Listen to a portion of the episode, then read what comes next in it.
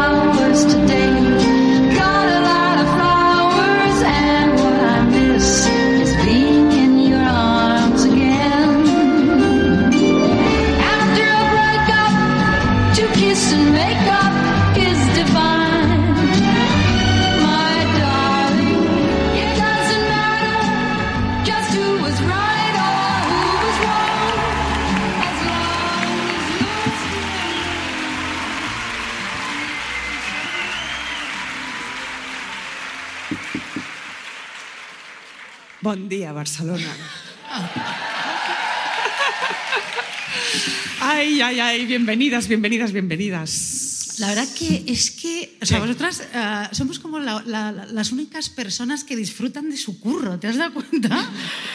Es que los directos para mí es, que Es la como felicidad. droga, tía. O sea, La ya felicidad. empezamos con... eh, No, drogas no. no drogas. Pero No es drogues. que es, es genial, ¿a que sí? La droga no. No, Ah, la- eh, y luego, claro, y luego, y luego haz tu vida normal después de hacer un show, ¿no? Eh, y bailar, y luego yo hemos puesto himnos como guays que Ya espero que cantéis. Eh, chica, eh, ¿cómo? y luego la vida normal, luego en casa. Ah. ¿Cómo, ¿Cómo lo hacemos? No lo sé. Bueno, a ver. Lucinda, Dímelo. ¿empiezas hoy tú? Sí. Que te he dejado Me empezar. ha dejado empezar en su programa. Qué tía, qué maja. Eh, bienvenida, exacto. Hacía mucho. ¿Tan maja? Bienvenida a mi programa, te lo digo. Ah, Soy ya invitada habitual. Estrella. A ver, Lucinda, A ver, vamos ¿de qué vamos a hablar, querida? Hoy vamos a hablar de la rivalidad femenina.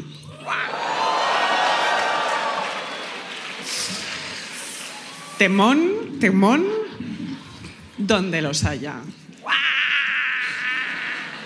Dejaos el feminismo fuera de la sala hoy, ¿vale? No pasa nada. No pasa nada, se puede odiar a gente. Hoy somos machirulos. Hoy somos vamos machirulos. a hablar de, de cosas de machirulos. Exactamente. Pues mira, yo hoy voy a hablar de la rivalidad femenina en la amistad, al menos para empezar. Si os acordáis, eh, que os acordáis porque sois todas concursantes premium aquí, claro. Hace un tiempo hablé de la amiga del instituto, ¿no? De, de esta amiga que tienes que envidias porque tiene pecas en la cara, un cuerpo perfecto y el novio que jamás te ha mirado como si fueras una mujer, ¿no? Sino una ardilla de peluche, como un Furby, ¿sabes? Eh, ese novio de tu amiga que cuando eras adolescente te dice, cuando salís por ahí si tomabais cubatas de licor de melocotón, qué, a- qué asco No. también, ¿no? Sí. No, no, espera, espera. No, espera, que, De. Malibu con piña. Ese. Ese, ese, ese en en. Madrid, aquí, no sé. Aquí también. Aquí, aquí, ah, también, aquí- eh, ¿Cómo se dice? Pin- Pineapple en, en catalán. eh, Piña. bueno, eh, en, en Madrid. Pineapple. No, pero. El, el pineapple. Eso era ya una botella hecha. Sí, sí, Y sí. tú sí, ves, sí, sí. con piña, 15 Aquí años. llegaban también esas cosas. ¿El qué? También llegaban esas cosas. Aquí, eh, eh, yo- aquí no es la absenta. No, eso es en México. No, bueno, da La igual, a absenta. ver, o sea, o sea, perdona. Sí. Que, que digo que qué asco, ¿no? En la adolescencia íbamos todos puestísimos de azúcar, ¿no? ¿Qué quieres? Un, bacar, un bacardí con zumo de piña, claro que sí, guapísima. ¿Quieres una palmera de chocolate también? En fin. Eh, pues eso, y el novio de tu amiga eh, te decía, jo, eres súper graciosa. Es que me parto contigo y te agarraba así como de los hombros, como si fueras un tío, ¿no? Con el que sale, ¿eh? ¿no? Mientras la otra sirena de pecas estaba ahí perfecta. Pues bueno, eh, os voy aquí ot- otra voy a dar una, primicia, una noticia. Si no tienes cuidado y un poco de autoestima, Ese tipo de relación tóxica, Miguel, puede durar mucho más tiempo, más allá de la adolescencia, ¿no? Hasta bien entrada, entrada tu veintena o treintena, incluso más, porque sí. Bueno, sí. Esto es exactamente lo que les pasó a Caroline Calloway y Natalie Beach. eh, y- Natalie Beach. Beach. Natalie Beach. No beach, pero como playa, no como Bueno. zorra. Sí. Natalie Sí. Beach. Por una vez. Natalie puta. Ya lo hemos así. así. Ay, no Puta, puta, puta, puta, Qué horror, qué, qué fácil todo, qué pedestre, qué fuerte. Bueno, así. Por una vez no voy a contar un true crime. Eh, estas dos personas siguen vivas, que yo sepa. Eh, no se las ha cargado ninguna familia mormona de Utah. Que hay que ver cuánto matan los mormones, joder. Sí, ¿eh? O sí. sea, un saludo para todo el colectivo de mormones que nos escuchan. Sois todos excelentes personas. Esto no va por vosotros.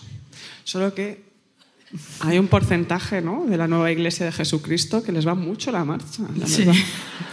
No es broma, es de verdad. No me matéis, por favor, mormones. Esta es la historia de dos amigas de la universidad que se hizo bastante conocida en 2020. A lo mejor la conocéis, me la suda. Eh, hoy hago lo que quiero. He tenido una semana malísima. Bueno, Isabel es que también. o sea, estamos muy tristes. Ya os contaremos en próximos podcasts. el próximo por qué. podcast ya os contamos por qué. No nos hagáis hablar, pero estamos bien, ¿eh? No, que ha habido como un silencio sepulcral. No. No, no estamos bien, No pero estamos no bien, pasa estamos nada. No estamos para nada bien, pero. Pero aquí estamos, Whatever. como dos Venga. reinas. Sí. Pues si lo conocéis, me da igual esta historia. Natalie Beach, Beach es una chica tímida, morena, normal, con poca autoestima, poquísima experiencia con los tíos, que en una clase de escritura creativa en Cambridge conoce a Caroline Calloway, que es básicamente perfecta, ¿vale? Recordemos que era ser perfecta en 2012, ¿no? Tiene el pelo color miel, los ojos almendrados y un bronceado uniforme tanto en verano como en invierno. Estas tías no se ponen rojas, ¿sabes? Son estas que... mm, Como que Lidia ¿eh? Lozano. eh, eh, Claro, bueno, eso es, igual es el maquillaje color teja que se sí, pone, pues pero sí. bueno. Tú estás media hora tirada en tu terraza y estás como un tomate y ella tiene ese delicado color turrón de Gijona, ¿sabes? Que es ese colorcito tan perfecto. Shishona. Shishona. Que Ay, luego- bueno, perdóname. Eh, Caroline viste de diseñadores americanos, lee mucho a Joan Didion y tiene muchísima confianza en sí misma. Cree que va a ser la mejor escritora de su generación. Por supuesto, sus novios se enamoran de ella en la primera cita y le llenan la casa de flores en la segunda. ¿no? A Natalie, por el contrario, los tíos le preguntan si quiere echar un polvo en el baño y si se pueden correr en su cara. ¿vale? Sí. Literal, esto lo cuenta ella. Es una, esa es una diferencia, ¿eh, amigas? O sea, hemos vivido Hemos vivido, sí. eh, Caroline o Natalie, Sí, ¿sabes? sí. Todas sabemos cuál somos.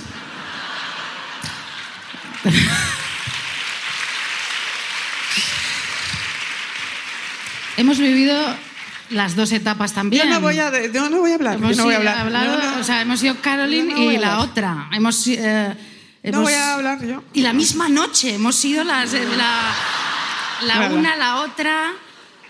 Bueno, no, no te digo nada. no. Eh, eso solo digo, lo único que voy a decir es que em, depende de qué tipo haya sido, de tal, eso nunca se olvida. Eso no lo olvidas. En fin, Natalie no se plantea si ella misma, que es mejor escritora que Caroline, puede ser la mejor escritora de su generación, ¿no? Pero se fascina con Caroline, ¿no? Porque Caroline tiene la vida que ella desea. Es la persona que le encantaría ser y no es se hacen íntimas porque en el fondo son simbióticas, se necesitan la una a la otra. Natalie es más inteligente que Caroline, pero Caroline tiene el carisma. Natalie le ayuda con sus ensayos de la universidad a la otra, eh, le plantea ideas nuevas para el Instagram que acaba de abrirse. Estamos hablando, recordemos, 2012. ¿Te puedo hacer una pregunta? Sí, claro. Entre tú y yo.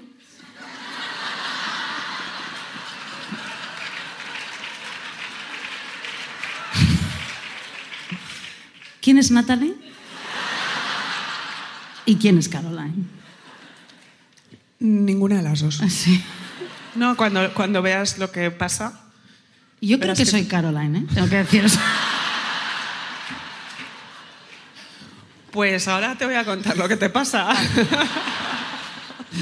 querida amiga de pelo perfecto. Eh, eh, como decía, se hacen íntimas, se necesitan. Eh, Natalie le ayuda con sus ensayos de la universidad, le plantea ideas nuevas para su Instagram y juntas crean una cuenta con el nombre de Caroline que empieza a petarlo. ¿no? Es la clásica cuenta de influencer de 2016. O sea, que lo petó en 2016. Ella empieza poco a poco, pero cuando lo peta es eh, cuatro años después una chica que cuenta su vida en una especie de diario íntimo medio irónico, medio no, donde explica sus viajes, sus amoríos y una vida aspiracional que transcurre entre tomar prosecco pues, en la Toscana y salir con chicos bien vestidos con camisa blanca y jersey de cuadros en Inglaterra, ¿no? O sea, yo En España es un tipo de Instagram que ahora tienen las mujeres de los parlamentarios de Vox. un poco, pero ese es otro tema. La cuenta, como digo, lo petó y la idea de Caroline era poder publicar un libro, ¿no? Después, eh, porque como todo el mundo sabe, si tienes muchos seguidores, te publican más fácilmente. Y luego tenemos el sector editorial que tenemos. Pocas risas para lo bueno que era este chiste, tengo que decir. No pasa nada. Natalie, la morena. Muy bien, muy bien, muy bien. ¡Hombre! Hombre, es que te voy a decir una cosa. Si miramos las listas de los más eh, vendidos, por Sí. ejemplo, en Amazon y todo, no se nos cae la puta cara de vergüenza. Bueno, bueno, total. Qué país, ¿eh? ¿Qué país? No me extraña que luego tal. Es que, ¿qué país? País. A ver. Natalie, la morena a la que se le corren en la cara, hace la propuesta, escribe la propuesta para el libro de su amiga, porque es la que escribe ya todo el Instagram de la otra, prácticamente, mientras que Caroline se saca fotos y poco más. ¿no? ¿Y qué pasa? Que a Caroline le dan un adelanto de medio millón de dólares para escribir el libro. Justo en esa época, qué casualidad, empieza a tratar mal a su amiga. claro. Natalie no tiene dinero, así que Caroline le dice, pues te pago dinero para que limpies mi casa y la que tengo alquilada en Airbnb. ¿Qué te parece? Toma. Natalie, que, está desesperada y no tiene un duro, accede. Amistad desigual y amiga perversa. O sea que ya empezamos a ir muy mal. Caroline ya usa a Natalie para todo. Vente de vacaciones, yo te lo pago, pero la tiene de asistente haciéndose fotos para Instagram y no ven, o sea, cuando van de viaje no ven nada, están todo el día como con el tema de la imagen. Caroline empieza a tomar muchísimas anfetaminas y es incapaz de escribir. Di ahora que eras tú, ¿ah? ¿A que no te atreves? Por lo de las anfetaminas. O sea, me da- o sea, No. o sea, espera, es que si quieres, o sea. No.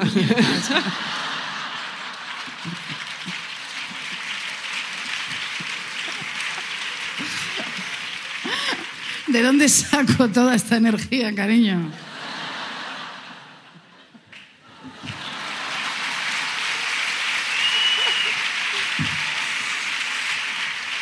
No, a ver, es que estamos muy tristes, en serio. ¿eh? Pasa es nada. Valium. Venga, Valium, es. Valium. Eh, como decía, Caroline empieza a tomar muchas anfetaminas y es incapaz de escribir, aunque ya lo escribía todo Natalie, eh, la verdad. Eh, Natalie manda una primera parte del libro a la editorial y están todos encantados. ¿no? Caroline se mete en la cama y no sale de la cama en dos meses. Se retrasan las entregas. Natalie no tiene dinero porque Caroline no le paga. Y Caroline no tiene vergüenza ni nada que contar. Es una adicción a las drogas sintéticas bastante fuerte. La editorial cancela el contrato porque no recibe entregas. Eh, Caroline debe 200.000 dólares a la editorial, que se los ha gastado. Natalie decide alejarse de esta amiga que le ha usado todas sus ideas y no le ha dado nada a cambio y escribe un ensayo sobre su amiga que lo peta en internet y la hunde en la miseria. ¿Vale? Muy fuerte.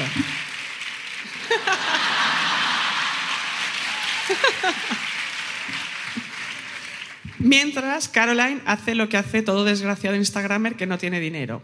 Engañar a sus seguidores montando eventos cookies, ¿vale?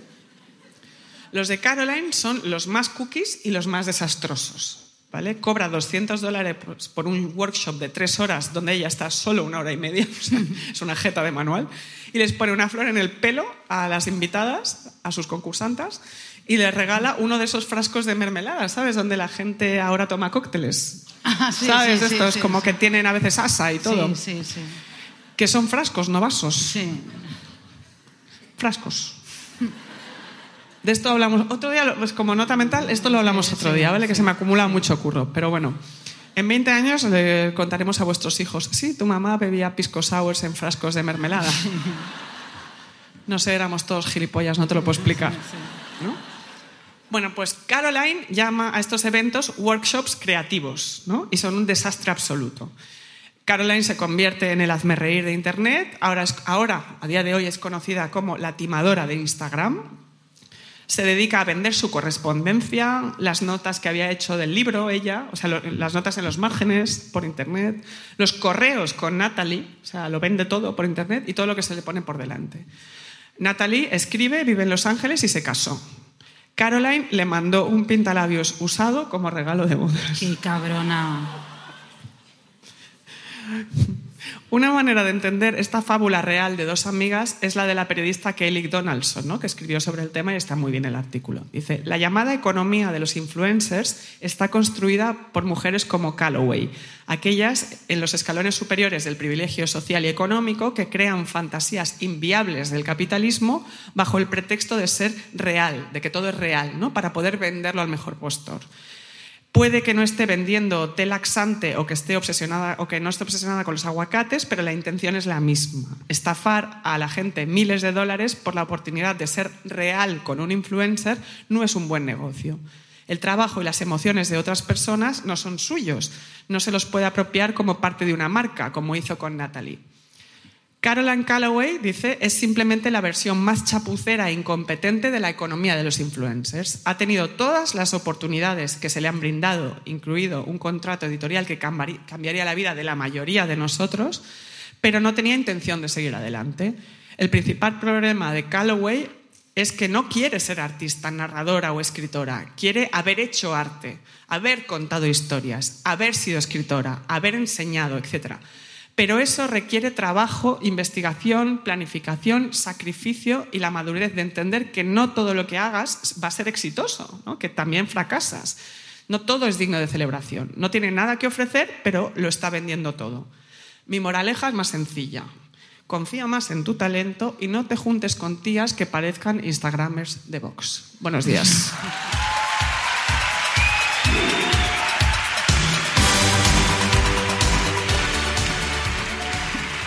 qué maravilla! Viva esta canción, Me viva encanta los esta canción, me encantan ellos. Sí, son lo, son lo más. Mi favorita es esta que tiene. eh, ah, espera. La de eh, C'est la vida, eh, I love you. Me encanta esa canción porque es que. ¿La pusimos una vez? Sí, la, la- la puse Pues yo. sí, sí, la pusiste Sí, eh, Sí. la- no, es como que. Es, y ves el videoclip que está en, eh, como en blanco y negro en esa fiesta. Es como una canción alegre pero triste. Sí. Como nostálgica. Sí. Como de bailar llorando. Sí, un poco. ¿Sabes? Sí, sí, tiene ese punto siempre melancólico un Sí, poco. totalmente, en realidad. Como de un tiempo pasado fue mejor y es verdad. Así que, en fin. Vamos a ver, amigas. Hoy vamos a hablar de la rivalidad femenina. Pero mirad, pensando mucho en esto y antes de hablar de la rivalidad entre mujeres, que será mi segunda sección, pensando y pensando, he pensado que principalmente la verdadera rivalidad para las mujeres heteros, pobrecitas nuestras, en este mundo capitalista, machista y asqueroso, es la rivalidad que tenemos sobre todo con la irresponsabilidad afectiva de los tíos heteros.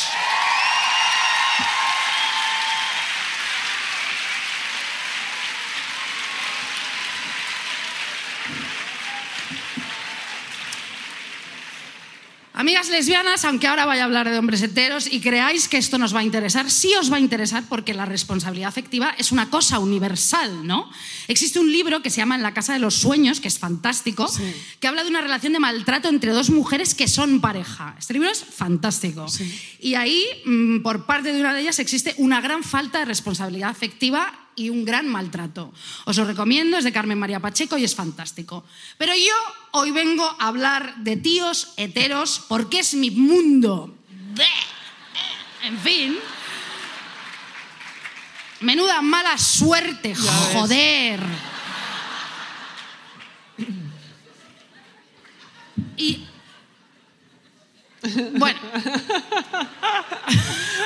también sé lo que vas a decir. No.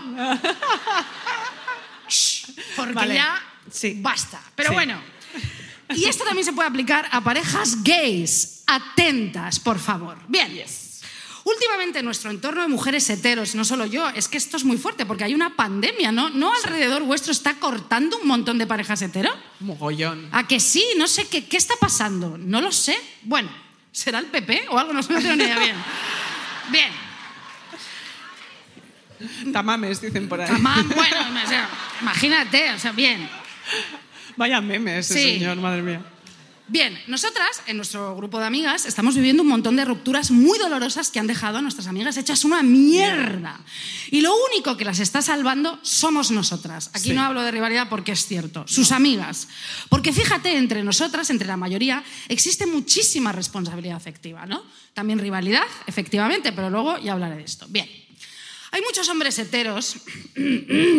Hablo de lo que yo estoy viviendo en mi entorno, insisto, son horribles, ¿de acuerdo? No todos, bla, bla, bla, no, no sé qué. bla, bla.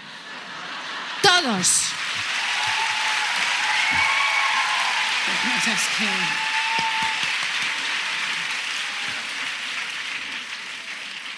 Yo no sé los de eh, generaciones eh, posteriores a la nuestra o anteriores, pero desde luego los de la nuestra, de nuestra quinta, cuarentones, es vomitivo, vomitivo, vomitivo. De, irles a, vomitar en la cara, o sea, de, o sea, es que no sé, o sea, no es que no sé cómo explicártelo, ¿sabes? Bien. Es- o sea, es, es que, es que, mira, es que no, o sea, es que no te puedo explicar. O sea, pero vamos a ver. O sea, no te lo puedo explicar. Es que no, o sea, no doy crédito. ¿Cómo se dice no doy crédito en catalán? ¿No doy credit? No, I don't believe it. Bueno. Bien. Bien. Se dice pineapple. Ma- ¿Cómo? Pineapple. Ah, pineapple, pineapple, bien. Bien, todos algunos son geniales y tal y cual. ¿Dónde estarán? No sé, el Mirlo Dorado, no sé, en una cueva en Granada donde no hay luz y agua y tienes que enganchar los cables esos, esa gente, ¿no? Con bombachos, mm, dientes de coco, porros, no sé. Esos serán buenos, claro, están drogas todo el día, no pueden joderte bien, no sé. Bueno, vamos a ver. Hay cuevas en Granada. Yo he estado ahí. Vive tú ahí, colega. Te haces tienes como, no sé, es como... Bueno, da igual. Son como mo- eh, gnomos, gnomos, ¿no? O sea, no, eh, bueno, bueno, a ver, da igual. Bueno, eh, gnomos. Lucía, por favor, no, aquí, Venga. bien. Bien, muchos son horribles, bien. Y han dejado a nuestras amigas en un abismo de dolor que ya atravesaban en la relación y que ahora transitan, ¿no? Tras la ruptura. Su verdadero rival vital ha sido la irresponsabilidad afectiva de las personas con las que han mantenido un amor. Joder, es que olvida tú eso. Ya has sufrido y encima sufres por su ausencia. Trisufres o sufres. Bueno, de todo. Todo. Sufres mazo. Bien. La responsabilidad afectiva, como dice la psicóloga Marta Martínez Novoa, que no es porque yo me la esté leyendo, pero dice, la responsabilidad afectiva es, es la conciencia de que cada acto que realizamos en un vínculo, sobre todo en las relaciones de pareja, tiene consecuencias en la otra persona. Ellos, como son unos putos egoístas de la mierda, hacen cosas que no creen que tienen consecuencias en la persona más próxima que tienen en el sillón, ¿vale?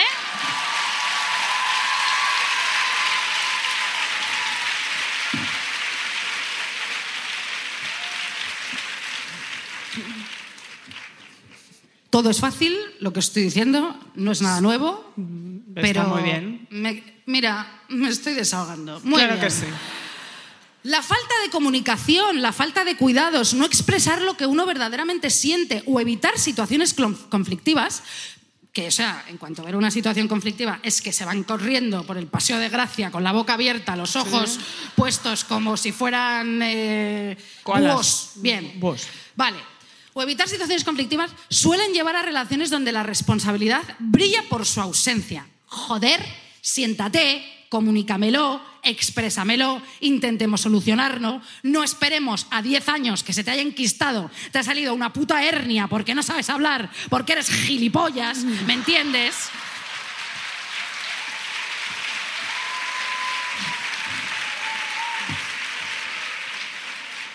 Tú, de guardártelo porque no sabes expresarlo y solo conoces cuatro estados de ánimos, que son estar contento, estar triste, tener miedo y ser muy inseguro. Bien.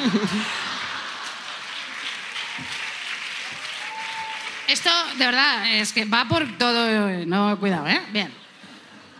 Bien. Sí. Lucía, Sí. por desgracia, las actitudes tóxicas son cada vez más comunes y la irresponsabilidad afectiva es la nueva pandemia del amor. La irresponsabilidad afectiva es la nueva pandemia, Pandemia. del amor. Lo es. Es que, vamos a ver, Hombre. esta frase me la voy a tatuar en la puta frente.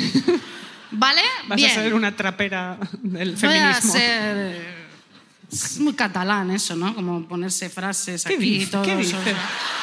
¿No? ¿Qué Yo dices? veo a los jóvenes que se tatúan frases, cosas, eh, un ancla aquí, en la nariz, en la lengua. ¿Qué dices? ¿No?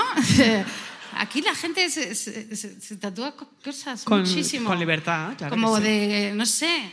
Bueno, da igual. A ver, eh, callad y comed todos de él, porque este es mi cuerpo y es mi sangre. Bien, bueno, a ver. Ah, Lucinda, Lucinda. Bien. Por eso, amigas tatuadas con anclas absurdas, hay que aprender a reconocer las señales y escapar para que los daños en nuestra para nuestra autoestima, amigas, sean los menos posibles y muy importante hay que reivindicar que tanto el amor que das como el que te dan sea amor del bueno. ¿Sabes eso de lo que das no se pide de vuelta porque es altruista y una puta mierda? No.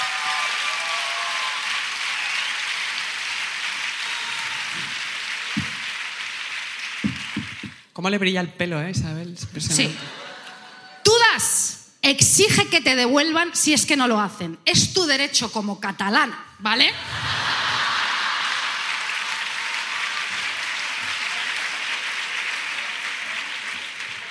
Faltava més, o más, o més. Madrid ens roba. Què? Tú sigue. Bueno.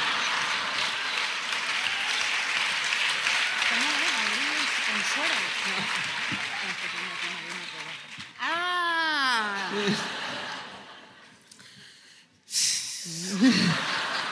O sea, ¿Qué decís? Bueno, a ver. Hijas de verdad. Bueno.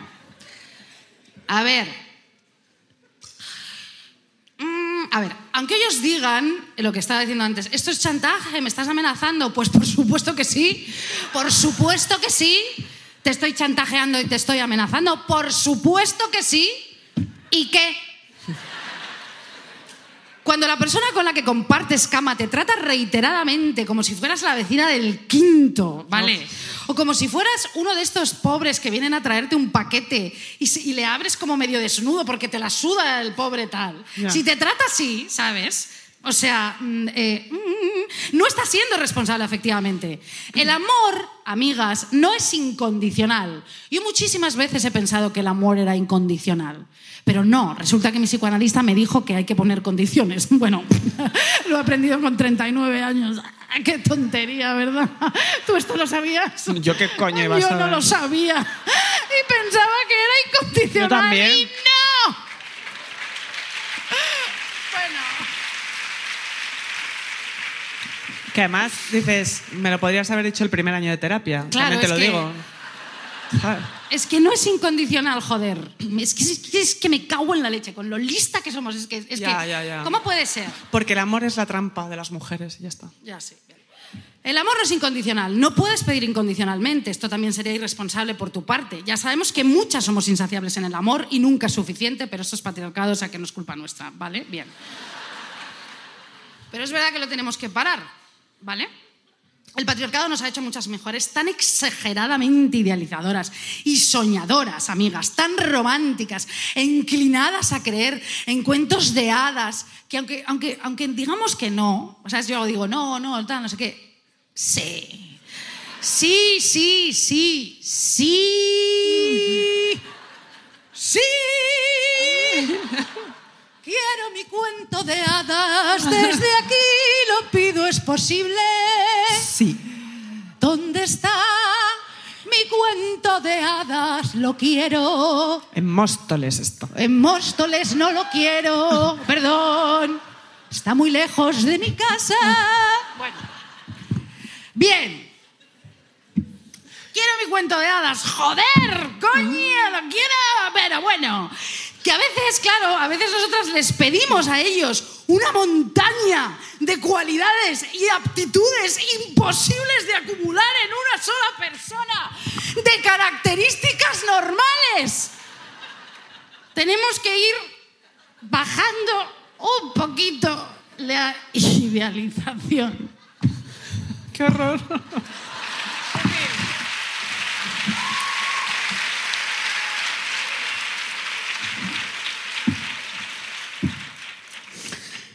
Pero sí, amiga catalana, como ciudadana, tú tienes derecho a pedir condiciones. Y esas condiciones son fuego, ¿sabes? Yo me pondría un papel y diría, tus condiciones, mis condiciones.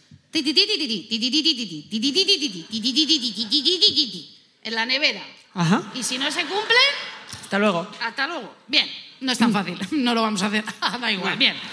Pero tenlas por escrito por si acaso y luego pensarás, soy gilipollas y ya está. Bien, Luego eres un gusano y tal. Sí, qué cojones, no, No pasa, nada. nada. Luego te perdono todo, tal, pero bien. Ya. Bueno. Cuando tu novio pretende que adivines lo que él siente, ¿vale? Pero cuando se lo preguntas abiertamente te contesta, tú sabrás. No estás siendo responsable afectivamente, Lucía. No. No. Cuando quedas con alguien para mantener encuentros sexuales, pero tú quieres algo más y esa persona no te da espacio siquiera para hablar del tema, hasta que se convierte en una especie de tabú, esta persona no está siendo responsable afectivamente. No lo está siendo. No. Yo lo he hecho esto, ¿eh? Todo- todos, Todos. hemos hecho esto. ¿No? Te mandan un WhatsApp, joder, me gustas un montón, tengo muchísimas ganas de verte, ¿qué tal? Y tú, bueno, estoy currando, eh, buen- buenos días, ya hasta luego, ¿no? Bien, ya está. Bien.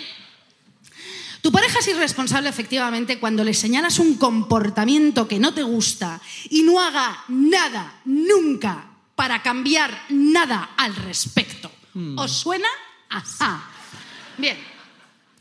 Muchas de mis amigas han desatendido muchos aspectos de su vida y se han empeñado en luchar y luchar, pero luchar, o sea, pero de verdad, como con mosquetones, o sea, luchar, pero, pero como unas mm, rambas. Rambas. Rock- Bueno, Rockies, ¿no? Rocas. Rockies. ¿Qué? Bueno, qué sé. vale. Ojo luchar- referente ojo, de los 80, también te digo. ¿Eh? Que, que nada. Que Madrid nos roba. A no, ver, bueno, joder. a ver, bueno. Que, que son pelis que ya la gente joven ni sabe lo que es. Rocky, ¿sabes? ¿Pero cómo no sé lo que es? A ver, ¿Sí? Na, na, na,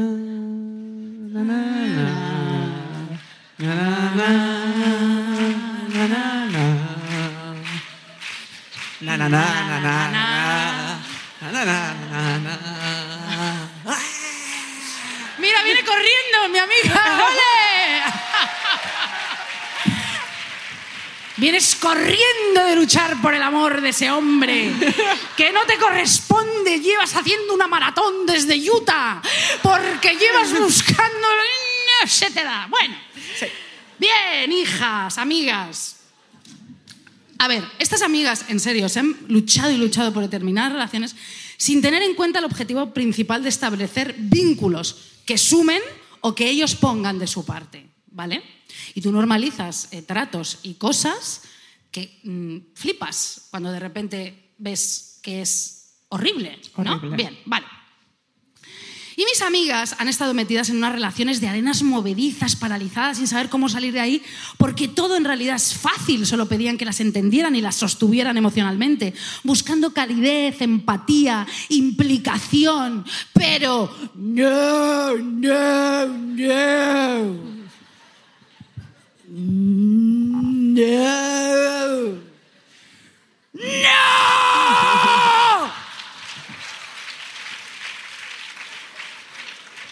Quedó claro. Me he perdido. Sí, a ver, bien. Claro, en esas relaciones horribles, a veces una de cal y otra de arena, y cuando están en la arena, madre mía, la arena, qué maravillosa es. Calentita al lado del mar, te bañas ahí en Cádiz, que lo adoro, Cádiz, eh, con ese pescadito. Y estás ahí en esa arena y es fantástico con tu sombrilla y tu cerveza, y estás en la arena y no quieres que acabe. Es como maravilloso, ¿verdad que sí? Sí. Pero cuando estás en la cal, Viene del curro con cara de culo. Silencio toda la noche. Cero cariño, cero complicidad, cero todo. No le des el coñazo. Porque no está para ti. Ya bastante responsabilidades ha tenido durante todo el día. ¿Vale? Bien. Y tú siempre estás pendiente de su estado de ánimo, aunque también tengas muchísimo trabajo, porque el amor es todo para ti, porque te han educado así, porque lo que bla, bla, bla, bla, bla, bla, bla, bla, bla, que todas sabemos. Bien. Entonces, hija, estás obsesionada y elevándole siempre a una posición de Dios es Cristo. Tú le elevas a una posición de Dios es Cristo porque si no es imposible que te quedes ahí, porque como veas la realidad, hija mía, es que te espantas, es que, es que, es que, es que no puedes. Y tú le elevas. Tú vives a través de su mirada sin querer, aunque protestes cuando te haga cosas ridículas. Da igual, te quedas y le sigues elevando porque te estás mintiendo. Eres Dios es Cristo, estás obsesionada con Él hasta límites infinitos. Si te enfadas con Él, Dios mío, pero por favor, Dios mío, pero qué tristeza durante todo el día, ¿verdad? Bien. Estos especímenes egoístas, que esa es la palabra, hacían caso a mis amigas cuando estaban aburridos. No, sí, a mis amigas las que, las que, las o sea, las hacían caso a, a sus novias cuando estaban aburridos y solo buscaban su propio confort. A lo mejor una de mis amigas, mientras su novio estaba de fiesta y le ha entrado un ataque de ansiedad, vete tú a saber por qué, él no ha acudido ante sus ruegos, ven por favor, estoy fatal. Y ante la insistencia le ha bloqueado el teléfono, que esto no es true story de nuestra amiga, Sí. y la otra ya, además de su ataque de ansiedad, atiborrándose de Valiums y preguntándose, ¿por qué no viene? ¿Acaso no es un ser humano? ¿Que es Machis, el robot ese de Friends? ¿Qué, ¿Quién es? Claro. Bien. Y ella venga a sollozar en el ataque de angustia ya generado por su actitud. O si ella le propone planes sin parar, todos son quizás, tal vez, puede, ya se verá. Eso lo odio. Es o sea, eso lo odio. Me parece de ser un asco de persona. Ya vemos, vamos viendo. Yo no hago planes. ¿Qué coño os pasa? Putos. O sea, una tía te propone un viaje y le dices, ya vemos. ¿Pero tú de qué vas? Perdón. Joder. Sigue, sigue, sigue, hermana, sigue. ¿Qué No, quieres es que es más? Verdad. Coño. ¿Y qué, qué aportas tú en la relación? Joder. ¿No?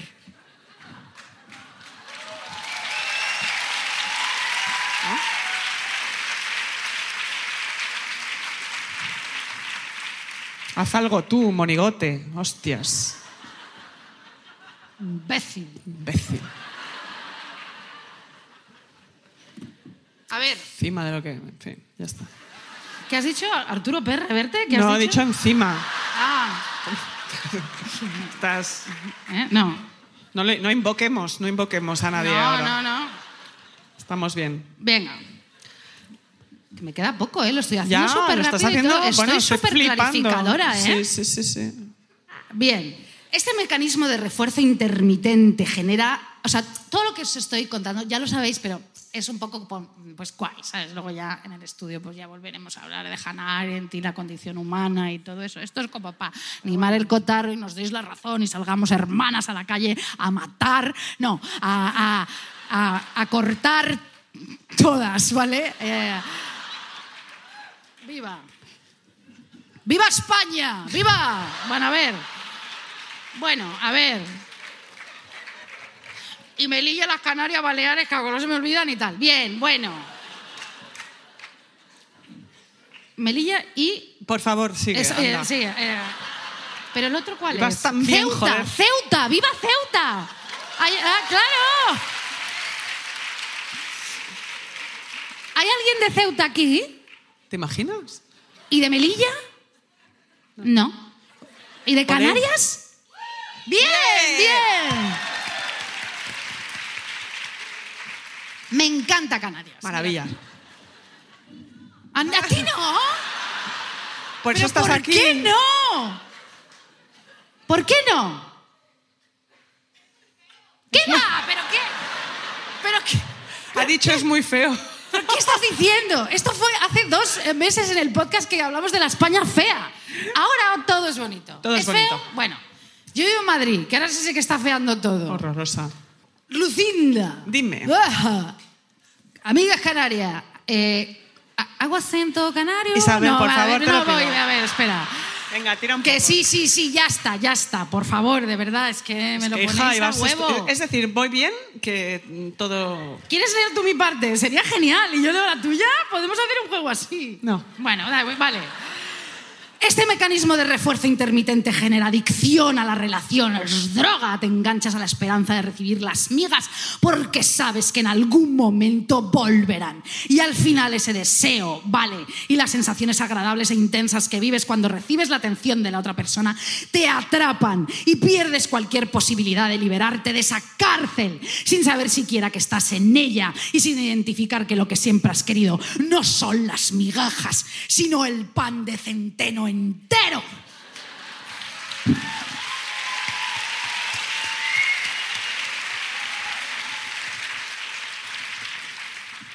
Es una adicción, es una droga, ¿vale? Y esto precisamente lo que ocurre en las relaciones con patrones de conflicto, prácticamente constante. Parezco Felipe González, ¿verdad? Un poco, sí. Ahora lo voy a decir bien. Y esto es precisamente lo que ocurre en las relaciones con patrones de conflicto permanente, ¿no? prácticamente constante, que se vive en una eh, continua eh, montaña rusa con mucha activación provocada por la ira. Primero sientes ira por lo que te están haciendo, ¿de acuerdo? Seguida de un sentimiento intenso de, desola- de desolación tras el conflicto. Y un subidón de felicidad, ¡wow! Con la reconciliación que unido al sexo, Dios mío, no es la mejor sensación que te ha pasado en la vida. Sea, es, es, es- es impresionante. Nada supera eso. Nada. Nada.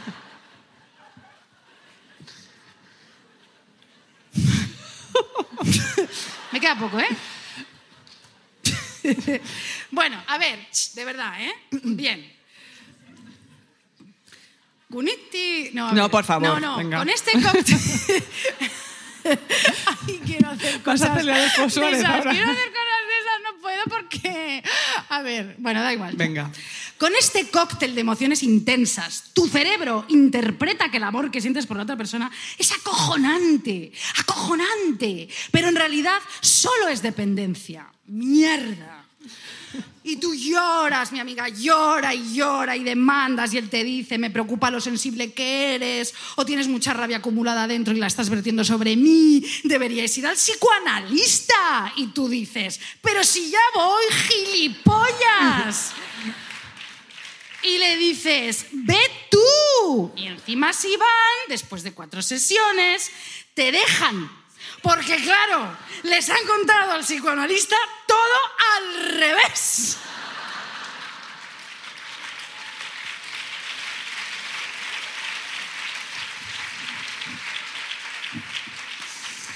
Bien, pero no, amigas mías. No, pero no, amiga, coma, amigas mías. No somos la diana de las inseguridades de otros. Y eso en estas amigas mías ha ido acumulando y tienen ya dentro heridas de abandono, heridas de traición, heridas de humillación, heridas de rechazo y heridas de injusticia. ¿Cuánto tiempo estas amigas nuestras van a poder pasar todo eso? Ese trauma que se queda por dentro. ¿Cuántas veces te has encontrado con que tu relación era el lugar donde más insegura o perdía, perdía, perdida, sin perdida rumbo, o en el perdida? lodo. ¿Eh? ¿Qué? Perdida sin rumbo en el Perdida, lodo. sin rumbo, abriendo puertas, cerrando heridas. Claro joder. que sí. ¿Cuántas veces te has encontrado con que tu relación el lugar donde más insegura o perdida te sentías? ¿Cuántas ¿Eh? veces? A ver, ¿Eh? Muchas, todas. Encima estos cabrones son los que dejan la relación por todos los pollos que han montado, porque tú no eres una sumisa y una gilipollas. Y se van y te dicen que ya no están enamorados y es que es por tu bien porque te han hecho mucho sufrir. Así que, amigas, solo. Es súper fácil todo lo que voy a decir, es muy panfletario, me da igual, pero lo voy a decir. Lo voy a decir, lo voy a decir, lo voy a decir, lo voy a decir, lo voy a decir. Decir. Solo, only, tus, your, amigas, friends, te salvarán. Save you, música.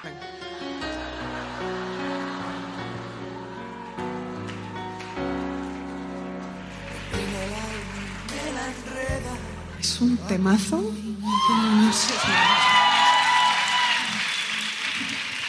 Que no me lo sé, pero es un temazo. Eh, ese, eh, que hacerlo tú. Yo no puedo, es que yo soy mayor y, y tengo vértigo y yo tengo que bajar muy poco a poco, entonces es- la emoción se va. No me queréis bajar, ver bajar como una geriátrica eh, a daros la mano. Y os adoro, os quiero y, y luego bailamos si queréis, pero no puedo bajar porque me- me descompenso.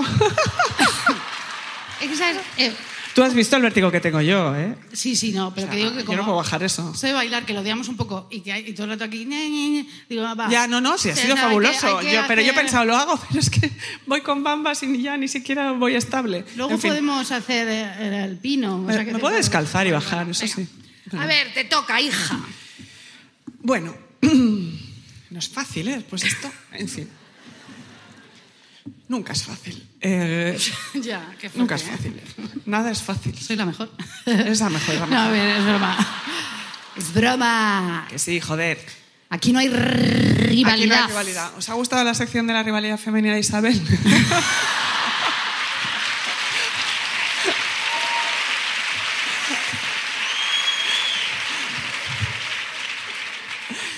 Bien. Se jodan. A ver, venga. Y ahora eh, voy a hacer una de mis listas que hago en los directos para mm, que reconozcáis a una de esas mujeres que quiere rivalizar contigo, ¿vale? Y tú no sabes por qué. O igual eres tú la que rivalizas y no te das cuenta de que lo haces. Mentira, siempre nos damos cuenta. siempre. No te hagas la sorprendida aquí, no cuela. Eh, ¿Sabes? Te juro que no me daba cuenta de que flirteaba con todos los hombres que te gustan a ti, aunque, aunque no me interesen nada. O sea, además que a mí ese tío no me, no me va nada. Nada. No me va nada, ¿eh? O sea, no me puede gustar menos el tío que te gusta a ti. No hagáis eso, es asqueroso. Por una parte porque es súper perverso competir en eso y por otra parte porque está lanzando un mensaje, eh, te está diciendo que eres inferior a ella, ¿no? ¿Cómo me va a gustar ese? ¿Qué pasa? ¿No? Mátala. En fin. Este ya era el primer punto, en realidad. Dos. La, rival que eh, tiene actividades o hobbies empáticos para disimular. Las mujeres somos muy jodidas, ¿vale? Estamos muy jodidas, estamos entrenadas por el patriarcado para que por defecto nos caigan mal las otras mujeres. Esto lo sabemos, es así. Y esto es muy evidente con estrellas de Hollywood. ¿no? Eh, hay gente, mm, actrices que te caen mal porque sí y no tienen ningún sentido cuando lo piensas, no la conoces. Eh, a mí me pasa con Anne Hathaway, ¿vale? Por ejemplo, eh, es ese tipo de actriz que siempre que va a un talk show tiene que ser como enrollada, perfecta, simpática, todas estas, ¿no? La chica de al lado muestran sus defectos, ¿no? Mira, Michael, te voy a contar un secreto, ¿vale? Es que es impresionante. Yo como muchísimo pastel de chocolate cuando leo libros de crímenes. No mientas, Anne Hathaway, o sea... Eso es mentira, pesas tres kilos y solo lees guiones de películas. Porque eres una estrella de Hollywood, es que es normal. Es que además no te, no te creemos, no te- nadie te cree. Pasa mucho con las chicas muy guapas cuando las conoces. A nosotros nos ha pasado, hemos conocido gente bellísima. Bueno. Eh, sí, lo somos también, pero eso es otra cosa.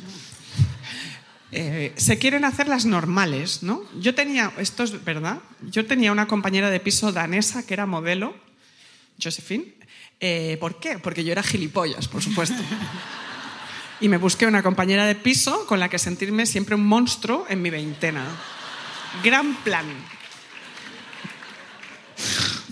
Pero gran plan.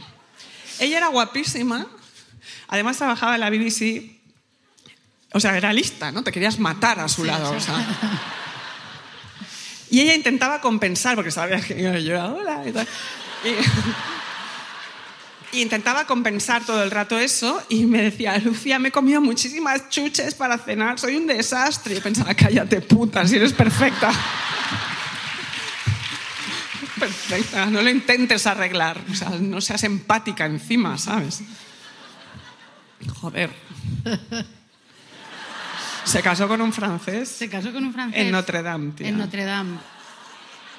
En fin, Ma- majísima, te mando un beso, cariño. Eh, tres, punto tres. Eh, la más evidente en la rivalidad femenina. Hay una mujer que te copia en todo. En todo. Es que. Sí. Lucía y yo podemos- podríamos escribir un libro solo sobre eso. Solo sobre eso.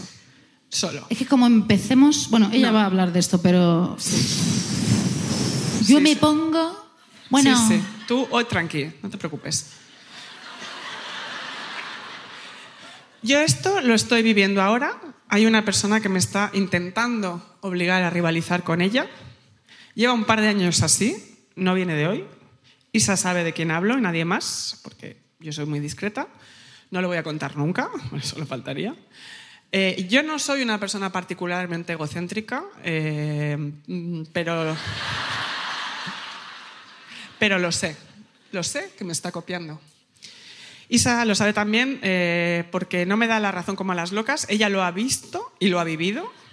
Esta persona antes me pedía consejo, me adulaba y ahora me copia las expresiones, las ideas, incluso la construcción de la vida, ¿vale? Yo no quiero rivalizar con ella, pero me está obligando, ¿sabes? Eh, Ella sabe quién es, yo lo sé, nos escucha. Que sepas que me he dado cuenta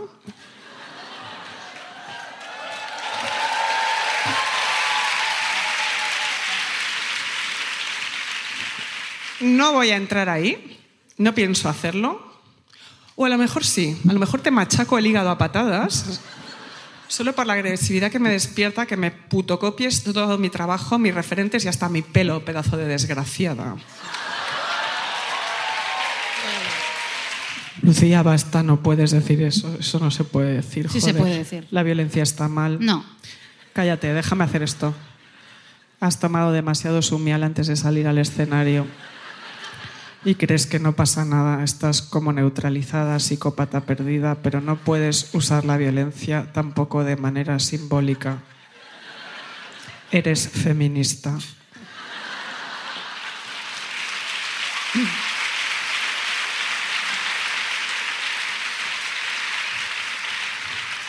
Ya, pero es que yo la odio, la odio, la odio, la odio. Ya, cariño, pero este podcast se llama Rivalidad Femenina, no se llama Matar a Desconocidas. Lo que dices no te ayuda. Violencia genera más violencia. Cuando salgas del escenario vas a poder hablar todo el tiempo que quieras de esto con Isa y tomar vermut y comer todo el queso que quieras. Todo el queso que yo quiera, todo el queso que quieras. Vale. Sororidad. Sororidad. Vale.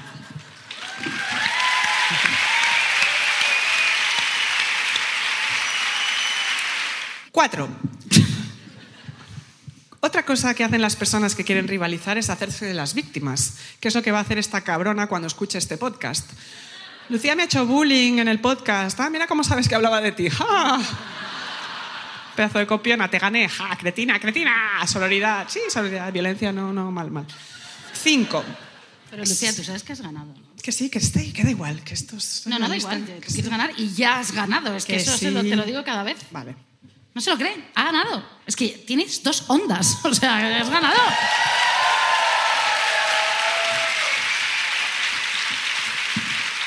¿Y cuánto ha vendido tu libro? Da igual, que no tu sé libro que- ha vendido, chica, que Mucho. tienes para invitarme a vacaciones. Hombre, eh, en fin. este verano nos vamos por ahí. Hombre, verás tú. guapa.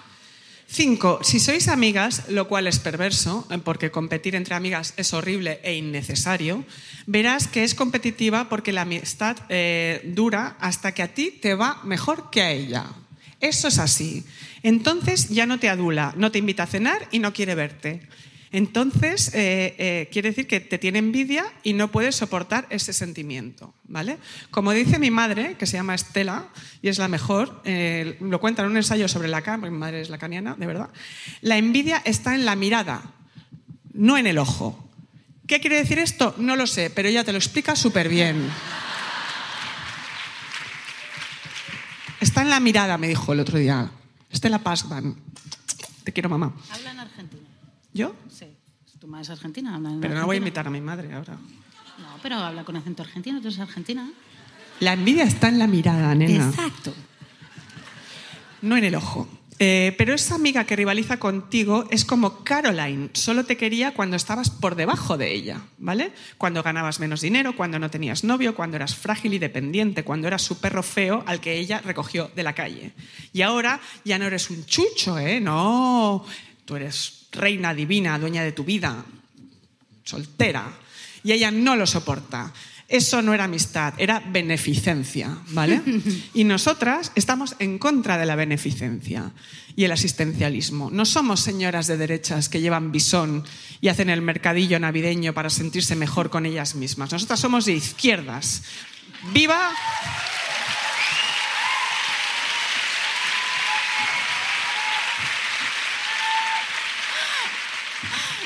¡Viva la seguridad social y la renta básica universal!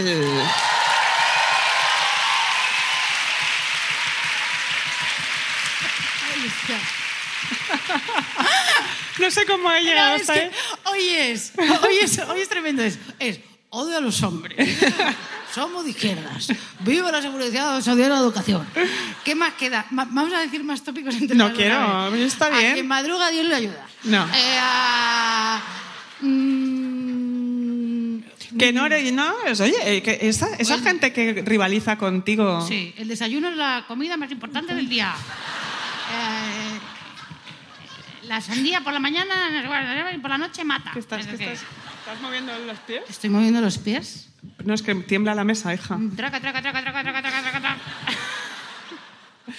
Bueno, eh, no sé cómo he llegado hasta aquí, pero he llegado y ahora vamos con una canción que a mí me encanta. Y a. Isabel también. ¡Ay!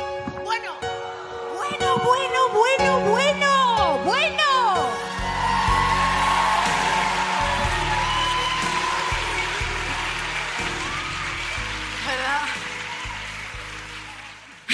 Amigas concursantes, siempre existió la sororidad. Bien, he descubierto América, he sido ese señor genocida que es Colón en los indios. No, bien.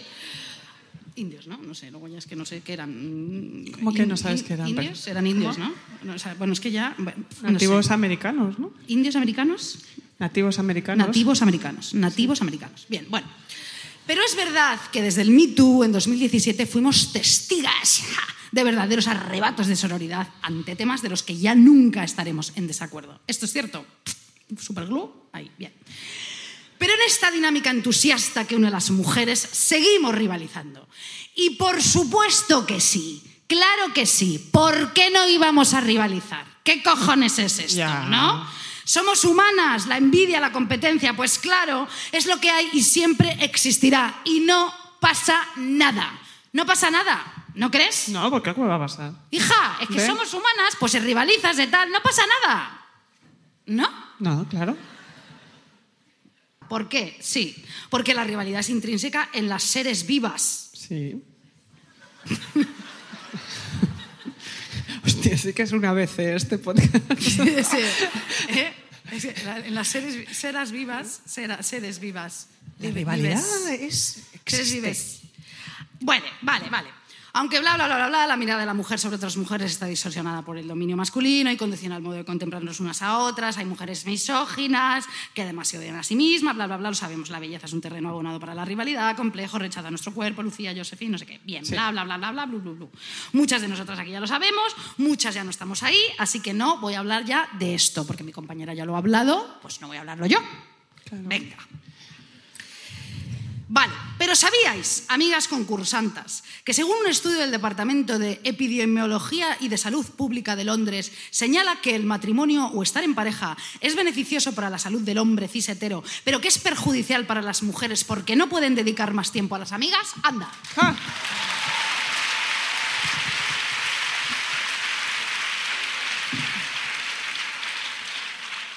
Eso es verdad, han hecho un estudio. Sí, sí.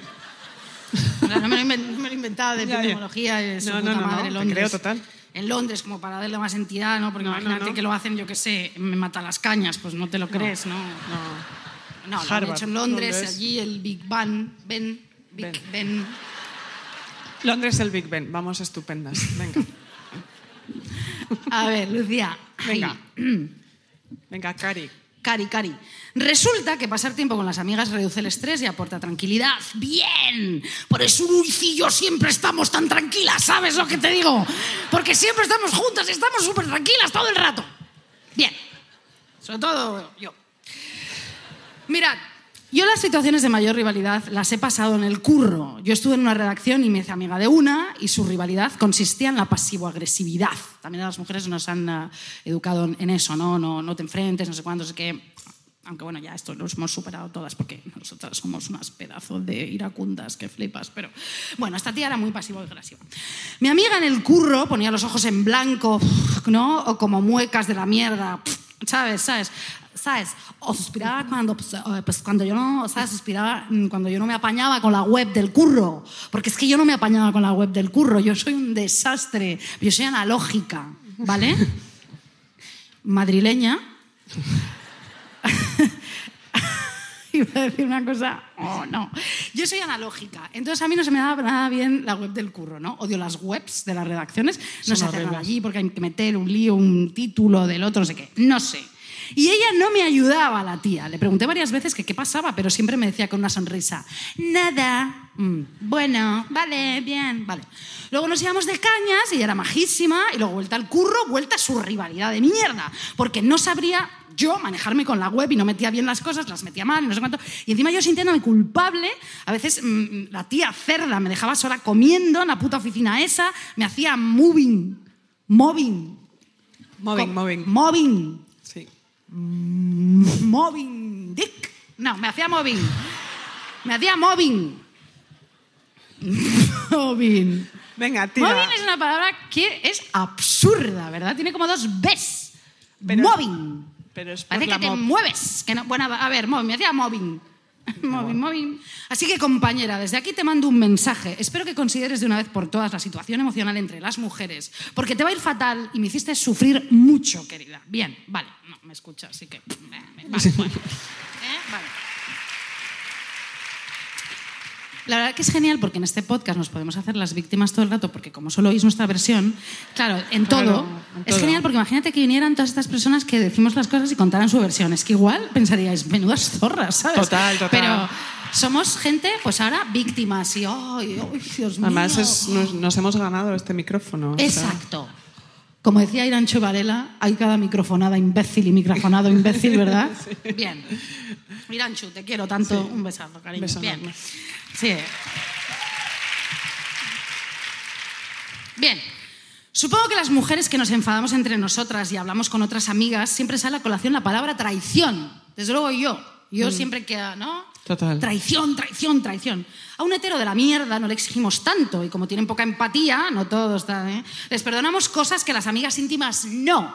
Porque igual que antes he dicho que eh, ponemos todas las cualidades y una montaña de cualidades a un eh, novio, el amor incondicional, en tus mejores amigas, que nos volvieron simbióticas, también ponemos una responsabilidad impresionante. Impresionante, sí. Y si de repente en algo te falla, Te falla, no. traición. Ya, ya. O sea, Es una vara de medir dura, dura. Sufres muchísimo. Mucho. Bien. Vale, entonces, Lucindi, bien. ¿Las amistades peligrosas? No, las amistades femeninas son simbióticas, como he dicho, y si hay fisuras, enseguida aparece esta palabra que te digo, traición. No sé a vosotras, pero a mí, mi, eh, mi mejor amiga de la adolescencia, me robó el novio. Novia ladrona, me robó como la de la Margaret Atwood. Sí. No se dice robar, vale, bien, no sé qué coñazo. Bueno, me quitó, me- me, Se fue con tu novio. no, me gustaba uno y eh, mientras yo le contaba a ella que me, estaba, que me encantaba y ella me intentaba como ayudar, de repente coincidieron en clases de teatro y, y- estuvo dos meses con él y yo diciéndole que me encantaba y no me lo dijo. Ya. Y encima luego la muy cerda eh, me dejó de hablar porque empezó a rivalizar por si luego yo tal y por celos, a lo mejor si yo tal, y me dejó de hablar y me machacó. ¿Por qué me la zorra? ¡Mira!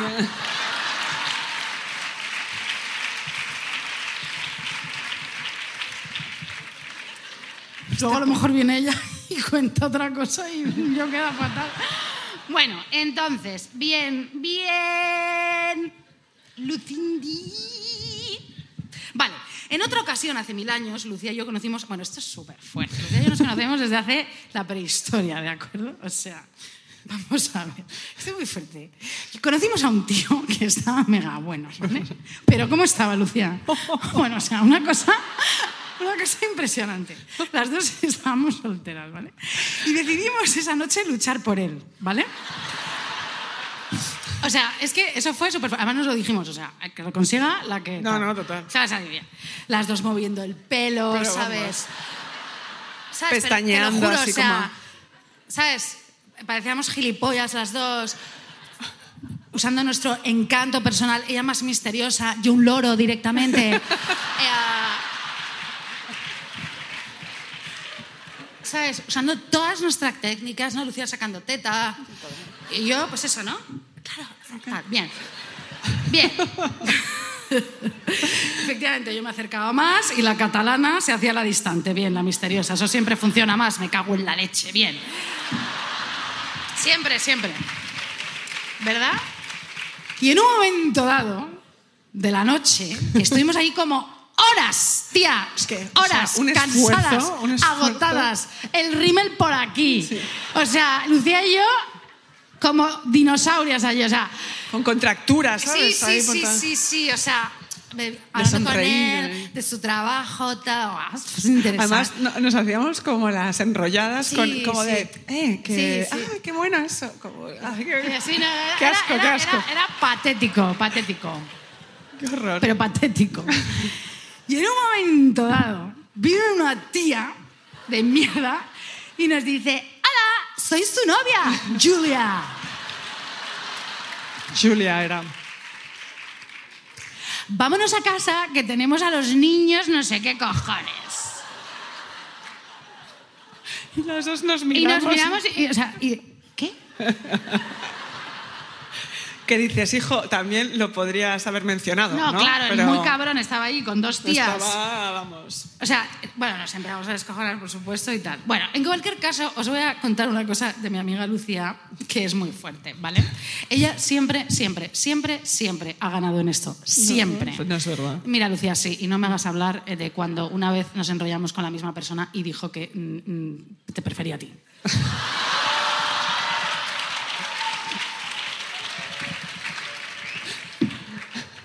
Vale, ok. No digo nada. ¿Eh? ¿O no? Ya, sí, sí, sí. ¿Te acuerdas? Sí, claro. Pues eso, bien. Lucía siempre, siempre ha ganado con esto, es acojonante, es una tigresa, una depredadora. No compitas con esto con Lucía porque, madre mía, Lucía huele a sexy, es así.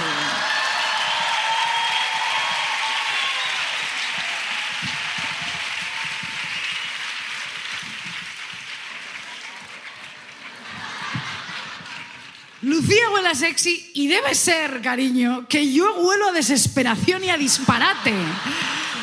Porque, chica, no hay manera. Bien, luego hay mejores amigas, que esto ya alguna vez lo hemos comentado, que nunca te dan like en Instagram, ¿verdad? ¿Qué pasa esto? ¿Por qué hacéis eso? Es Ya, que- ya, ya, ya. A mí a veces también me cuesta, pero lo hago. ¿Sabes? Cuando Lucía dice, cuarta edición de Cauterio, lo han traducido al italiano, al portugués, al chileno, al francés, al alemán, al copenhaguense y todo. Digo, joder. Otra vez. Y le doy me gusta. Pero luego te invito a cenar, ya ves. Y yo digo, venga, retuiteo, todo.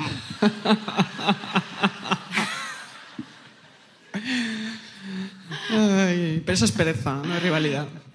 No, no. Es.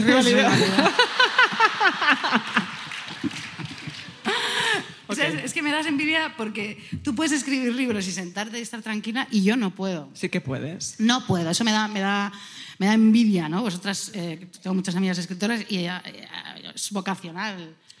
Tú yo cuando si me quieras- sentara, o sea, yo soy, Bueno, tú te, sentarás, ya verías tú. eh, ansiedad y, y soy hiper eh, loca, ¿cómo se llama eso?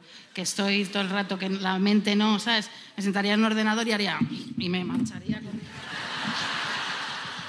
Porque no... Eres dispersa, Claro, claro. pero luego te sale todo a chorro, ya ves. Venga, sigue. Venga, ¿por qué no nos dan likes a veces las amigas? ¿Están tontas? Bien, rivalidad, es así, bien. Pero hablemos de la rivalidad que más me interesa a mí, ¿de acuerdo? La rivalidad entre las madres y las hijas. Según el libro Rivalidad Femenina de Elizabeth Kadosh y Anne de Montaglot, las madres e hijas que se llevan bien, cuando la hija vuela del nido, la madre se siente vacía. Esto, bueno, lo sabemos, ¿no? Es como si le hubieran amputado una pierna. ¿Vosotras sabíais que Freud dice que las relaciones de amor que tengas con una persona se parecen al amor que tuviste con tu madre? Pensad esto. Importante. ¿Sí, no? Sí. Sí, sí, sí. Hay un montón de gente que lo está entendiendo todo ahora. Todo a la vez en todas partes. Sí, sí, eso es. Es así. ¡Tachán! Bien. Eh, Bien. El amor se traslada ahí. Puedes perdonar a tu madre si te ha hecho cosas. Puedes a lo mejor no perdonarle porque se ha portado bien. No lo sé. Pero se traslada ahí. Pollos. En fin, la rivalidad de una madre hacia su hija constituye un tabú descomunal en esta sociedad. En el libro que os he dicho de esto, eh, habla mucho de esto, ¿no? La rivalidad de una madre, por lo general, se presenta de una manera sutil y encubierta. Y es duro para la hija que siempre pensó que su madre estaría de su lado para siempre. Pero las madres, las tías, algunas, tienen celos de sus hijas en la esfera, en las esferas que ellas valoran, o en la posición social que ha alcanzado su hija, o en la belleza, o en la inteligencia, el éxito. Ojo con las madres, nuestras peores enemigas. No, no, ¿qué haría, No. yo, ¿qué hará- haría yo si mi madre que me tapa así con la mantita y me, me quiero un montón, mi, mi- mi mamá? Viva mamá. Mi mamá, mi mamá. Bueno, a ver. Ay, mi mamá, mi mima. A ver, Lucindi. Ah, sí. De vez en cuando procurarán imperceptiblemente desalentar a las hijas. Esto nos ha pasado a todas, ¿no? Hacerlas dudar de sí misma o a lo mejor en plan, qué delgada estás, no es justo, comes lo que te da la gana y no engordas un gramo, ¿vomitas o qué? Ya, ya. ¿Sabes? O Comentarios un poco así, de vez en cuando, ¿no? De, "Ay, sí, que un poco roza. Y... Bien. También hay hijas maltratadoras, ¿eh? Hombre, que se avergüenzan de sus madres, que esto es horrible. Y las humillas porque además humillan porque consideran que ellas lo han conseguido en la vida y les da vergüenza presentarle a su novio francés, fiscal internacional, y a sus suegros diplomáticos. ¿Verdad? Mm, total. Vomitemos, ahora sí. O sea, o sea, o sea, Mira, ¿os acordáis de la película Imitación a la vida de Douglas Sirk? Sí. Gente que no, no pasa nada. Por favor. Tristísima, ¿eh? Es una película eh, donde... mm, Lana Turner, ¿eh? ¿No? ¿Qué? Lana Turner es. ¿Cómo? Es que no te oigo. Lana Turner. Lana Eh, Turner- no, sí, pero vamos a ver, Lana Turner es rica y tiene una hija rubia eh, como guapísima y es actriz y tal. Sí. Y luego tiene de cuidadora de su hija y de que limpia la casa una persona racializada o Sí. persona negra. Bien. La persona negra, esta señora divina, tiene una hija que tiene la tez blanca y ella no quiere ser, o sea, ella hace como que no es negra y reniega de su madre y se va. Y luego la madre se muere y esta tía, bueno, flipa y sufre que, que alucinas. O sea, una comedia, básicamente. No, es un dramón, No, es está un muy dramón, bien, ya os lo he contado entero, pero ves, es una hija maltratadora. Ya dijimos que no hay spoilers, es una peli de los años 50. O sea, Ya ves. está. Bien. Terminemos con una historia. eh, hoy vamos bien, ¿no? ¿Qué Sí, bueno, vamos un poquito tarde. ¿Sí? Ah, no. Pero Hostia. bien. Bueno, pero ya terminamos. Tenemos una historieta preciosa. La isla de las mujeres. La isla de Uesant, situada, eh, situada, no, situada no, situada en Bretaña. Se conocía antes como la isla de las mujeres. Como suele correr, las esposas de los marineros se ayudaban entre ellas cuando los padres y maridos dejaban su casa durante los largos meses de ausencia en el mar. Los historiadores señalan que las isleñas de Uesant eran las auténticas cabezas de familia. Trabajaban la tierra, cooperaban y contaban las unas con las otras y constituyeron hasta mediados del siglo XX una sociedad casi matriarcal. La tradición se ha mantenido y las relaciones entre, entre estas mujeres isleñas están marcadas por la solidaridad. Solidaridad, amigas. Qué gran palabra. Termino con esto. Tal vez el secreto de la amistad femenina sea simplemente eso, saber escuchar solidariamente.